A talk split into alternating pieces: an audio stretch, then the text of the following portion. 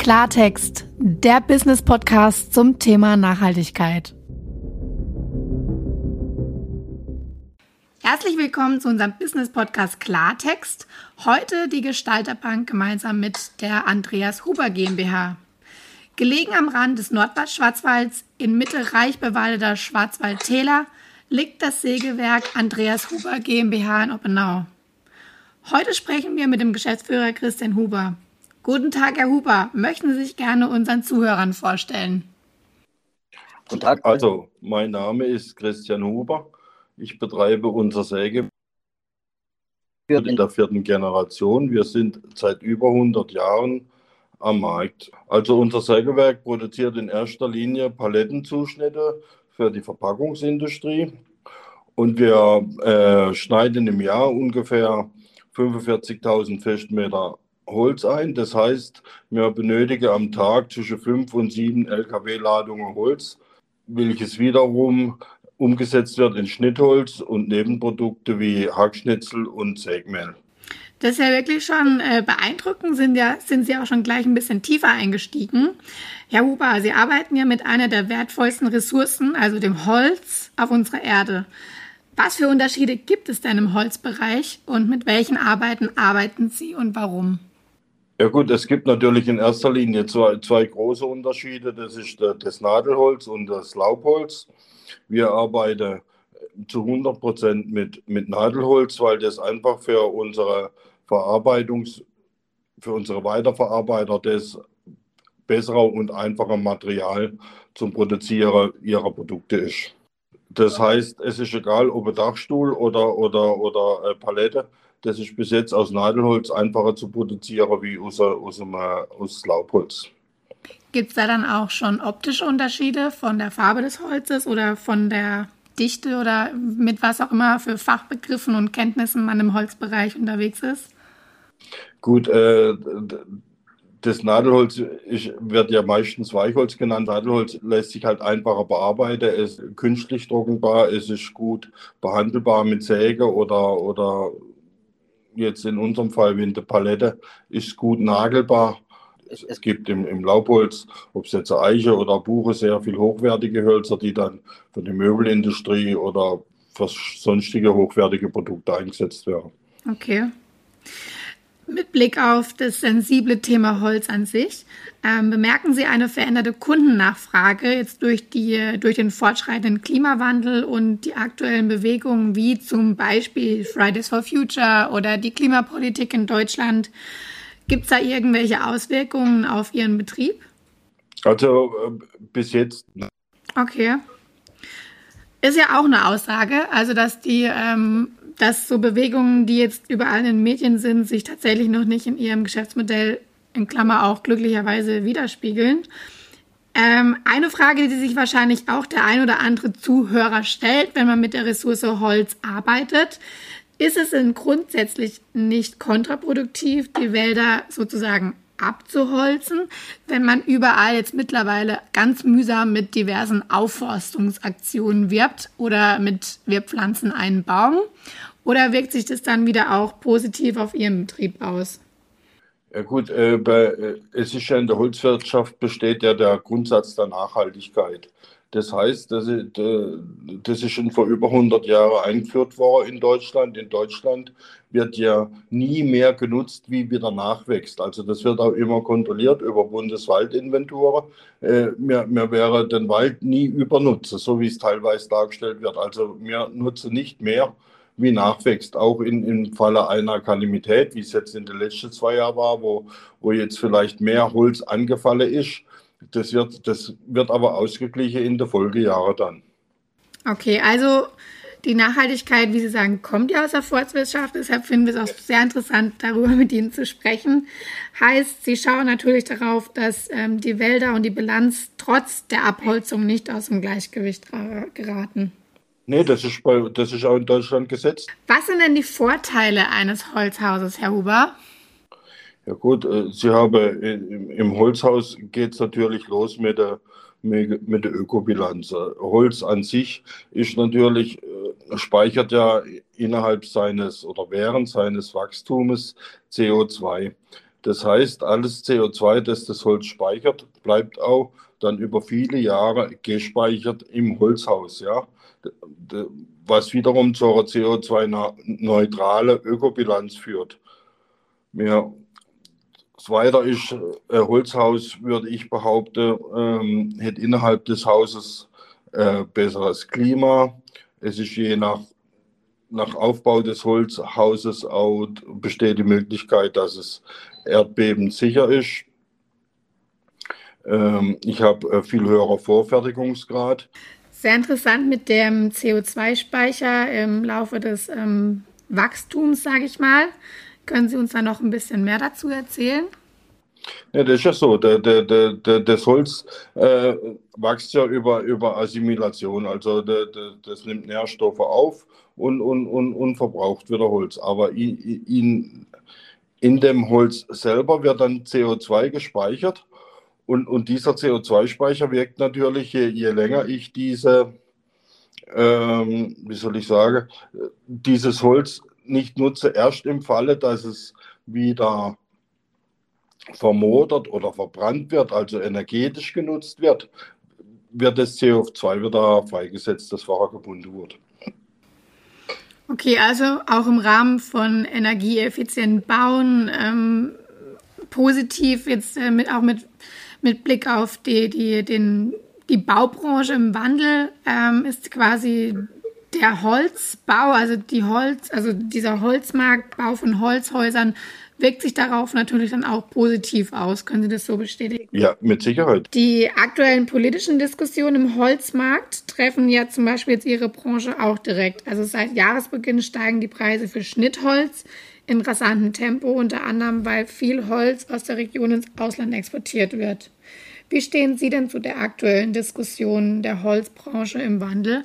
Gut, es war natürlich so, ähm, dass tatsächlich Holz ins Ausland äh, exportiert wurde, aber wir haben dieses Jahr, also in den ersten sechs Monaten, 120 Prozent so ein normales Jahr eingeschnitten und von den 120 Prozent sind nicht einmal ganz die 20 Prozent mehr Einschnitt ins Ausland gegangen. Es ist also nicht so, dass alles Holz ins Ausland gegangen wäre und die, die, die inländischen Märkte nicht mehr beliefert wurde, sondern einfach, dass alle Kunden, die in den letzten Jahren da waren, höherer Holzbedarf angemeldet haben und dadurch ist natürlich ähm, die Situation entstanden, dass das Holz bei uns äh, größere Nachfrage erhielt und was dann ganz natürlich ist in einer Marktwirtschaft, dass natürlich auch die Preise gestiegen sind. Also es ist interessant, dass Sie sagen, dass ähm, auch inländisch der Bedarf nach ähm, Holz insgesamt stark gestiegen ist. Jetzt dann hauptsächlich ähm, für, für den Hausbau oder dann wahrscheinlich auch für ja, den privaten, sag ich mal, ja, privaten. Also, also es gab zwei Märkte, die extrem gestiegen sind. Das war der äh, der Häuslebauer, ja, wo, wo jetzt auch in Corona-Zeiten natürlich auch teilweise äh, selber mit, mit hingelangt hat oder, oder wo Geld gesichert wurde. Und, und was extrem angestiegen ist, das ist der zweite Markt, den ich schon angesprochen habe, das ist der Do-it-yourself-Markt. Mhm. Da sind riesige ja. Mengen reinflossen. Ja, man hat ja auch gesehen, wie in der Pandemie die Baumärkte teilweise geflutet wurden. Genau. Ähm, ja. Hatten Sie in der Zeit dann auch entsprechend Herausforderungen ähm, mit dem Holznachschub, sage ich mal, nachzukommen, um die Bilanz, also dieses Gleichgewicht im Wald nicht, nicht zu verletzen? Gut, die, die, die letzten Jahre waren ja jetzt zwei, zwei Dürrejahre. Ja. hatte eigentlich je nach Schadensgebiet äh, äh, deutlich zu hoher äh, Holzanfall. Insofern war natürlich die Rohstoffversorgung bis dato überhaupt kein Problem. Es war eher so, dass auch, dass auch noch sehr viel Rohholz exportiert wurde. Okay. Was natürlich für mich jetzt eher fraglich ist. Auf einer Seite natürlich sagt man, man hätte es äh, exportiert, um den Markt zu entlasten und, und um äh, ein bisschen was zu verdienen. Aber ich denke immer, die, es ist jetzt das zweite oder dritte Mal in, in meiner äh, geschäftlichen Laufbahn, die jetzt auch schon über 40 Jahre währt, dass wir in so, so große Kamelität haben und, und wir schaffen es einfach nicht, Zwischenlagermöglichkeiten zu bilden. Natürlich ist das immer ähm, erforderlich, da gro große Plätze und, und alles ähm, vorzuhalten, wo man dann die, die, die Lager beziehungsweise das eingelagerte Holz, da muss eine Luftdichte, das ist wie eine Plastikhaut, die da drüber gezogen wird, wenn da genügend Wasser aufs Holz aufgebracht wird, dann wird es praktisch äh, ähm, sauerstofffrei eingelagert und insofern können sich dann keine, keine Pilze oder Insekten da drin ähm, das Holz bearbeiten und die Qualität verschlechtern. Okay. Dann äh, das Thema Waldsterben spielt da natürlich auch eine Rolle bei Ihnen. Ne? Also der Befall von Borkenkäfern, ähm, die zunehmende Hitze, zunehmende Dürre könnte perspektivisch ein Problem werden. Wie, wie treffen Sie da vielleicht heute schon Vorkehrungen? Gut, da, da sind wir, also äh, da wird es natürlich ein, ein gewisser Wandel geben in, in, in die Produkte, dass man auch, also bis jetzt wurde ja hauptsächlich für die Hausprodukte ähm, Nadelholz eingesetzt. Wie gesagt, wegen der Verarbeitbarkeit, die, die, die, die einfacher ist, sich künstlich zu trocknen. Und, und noch ein paar Punkte.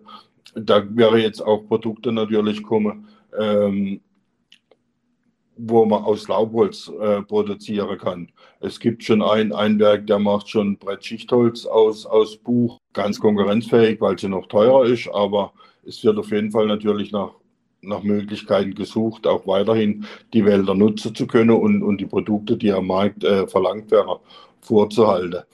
Das nächste ist natürlich, man, man, sieht jetzt, mein, mein Vater hat immer gesagt, die Natur hilft sich in gewisser Weise natürlich auch immer wieder selber. Man, man sieht jetzt nach, nach diesen Wasservorräten ähm, wirklich am Minimum waren oder teilweise verschwunden sind haben wir jetzt ein total verregneter Sommer und, und, und die Natur gibt sich Mühe, das auf jeden Fall wieder auszugleichen. Die Schäde kann sie natürlich nicht so schnell wieder gut machen, aber der Wasserhaushalt wird auf jeden Fall in viele Regionen jetzt wieder sehr verbessert. Das heißt auch, dass unsere Nadelholzbäume, wo ja etwas anfälliger sind, ähm, auch momentan sehr gut dastehen. Also Sie freuen sich eigentlich auch über den verregneten Sommer, nehme ich das richtig wahr. ja. Lassen Sie uns noch kurz über das Thema Unternehmenskultur sprechen. Ich habe mir mal Ihre Webseite angeschaut und auch da betonen Sie ja die Wichtigkeit von kurzen Transportwegen und einer ökologischen Arbeitsweise. Was steckt denn da genau dahinter? Es gibt ja verschiedene Größenordnungen von Sägewerken in Deutschland. Wir sind jetzt äh, ein kleinerer Großbetrieb, sagen wir so. Also von der kleinen Säger sind wir jetzt an, an der oberen Latte mit unserer Einschnittmenge. Und wir sind natürlich sehr bemüht, dass wir unser Holz wirklich auf kurzen Wegen in, in unser Betrieb bringen. Kurze Wege heißt für mich 35 Kilometer um unseren Betrieb rum, beziehen wir unseren Holz, natürlich das Holz nicht durch ganz Deutschland oder über die halbe Welt zu verteilen, sondern unsere Hauptkundschaft, und, und da spreche ich wirklich von 90 Prozent unserer Kundschaft, liegt im Umkreis von, von auch wieder von den 30 Kilometer um unseren Betrieb rum. Mhm. Das, das heißt, unser Holz ist so ganz wenig auf der, auf der Straße, wo da, wobei natürlich da, dadurch dann auch die, Ver Verkehrsbelastung sehr minimiert wird. Ist es dann auch quasi das, was Sie mit der ökologischen Arbeitsweise mit ausdrücken oder gibt es da auch noch mehr Punkte, die Sie da beachten? Stand sind und, und so wenig wie möglich Energie verbrauchen, wobei ein Sägewerk natürlich immer energieintensiv ist, weil wir ja auch, wie vorhin schon beschrieben, ähm, wirklich Massen bearbeiten, Massen und Gewichte bearbeiten und, und bewegen. Das geht natürlich nicht ganz ohne, ohne Kraftaufwand und Kraft kostet äh, bekanntlich immer auch irgendwas, wo die Kraft hergibt. Okay. Aber diese, diese Motoren versuchen wir schon wirklich äh, nach, nach neueste und auch die neueste Generation Motoren einzusetzen. Welche weiteren Maßnahmen betreiben Sie vielleicht noch selbst zum Thema Klimaschutz und ihre, um Ihren ökologischen Fußabdruck ähm, des Betriebes allgemein so gering wie möglich zu halten? Also gut, und, unser Betrieb verfügt nach äh, lagebedingt und, und, und, und so ist der Betrieb auch entstanden durch meine Vorväter über eine Wasserkraftanlage, wo man ökologischen Strom herstelle in meine das Wasser fließt hinter rein und kommt vorne raus. Dazwischen drin gibt es Strom.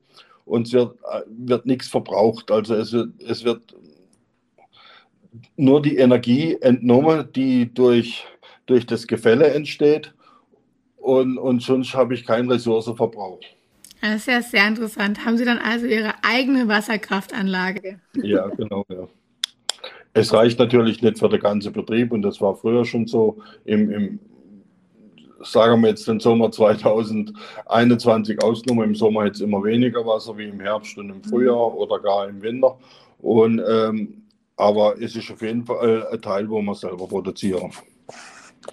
Weiterhin heizen wir äh, äh, energetisch, also auch mit Holz für unsere Trockenkammern.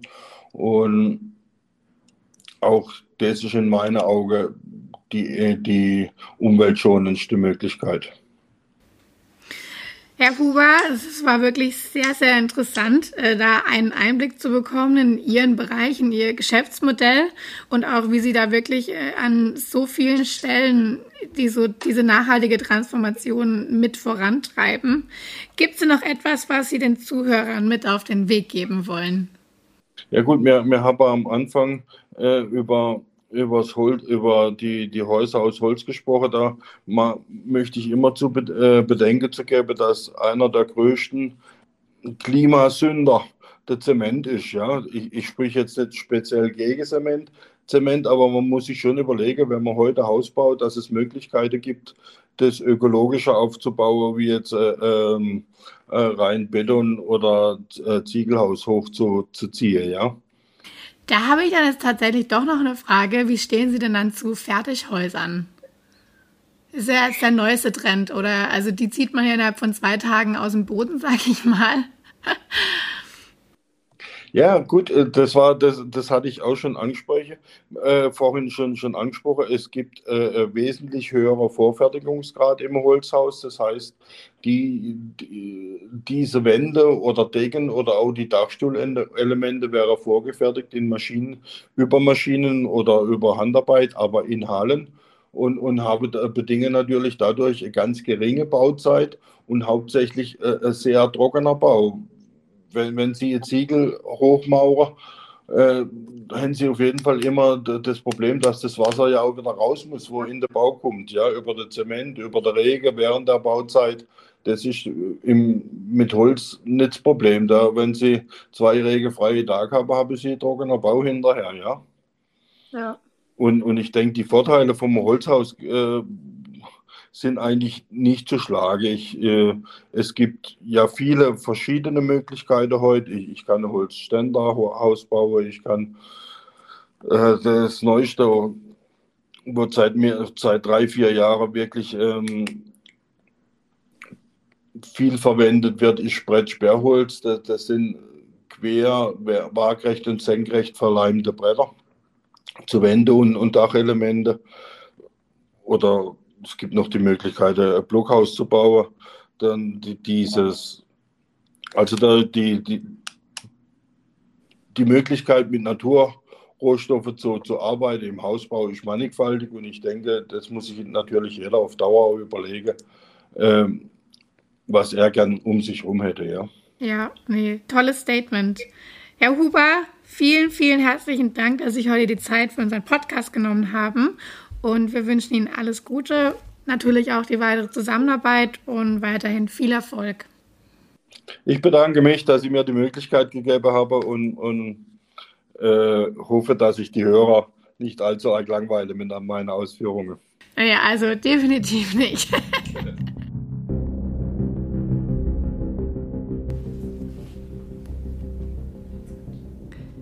Das war unser Business Podcast heute mit Christian Huber von dem Sägewerk Andreas Huber aus Oppenau, gelegen im wunderschönen Schwarzwald. Zwischendurch gab es mal ein paar kleine Hubbler, aber da wo gehobelt wird, fallen auch Späne. Wir hoffen, Sie auch beim nächsten Podcast wieder begrüßen zu dürfen.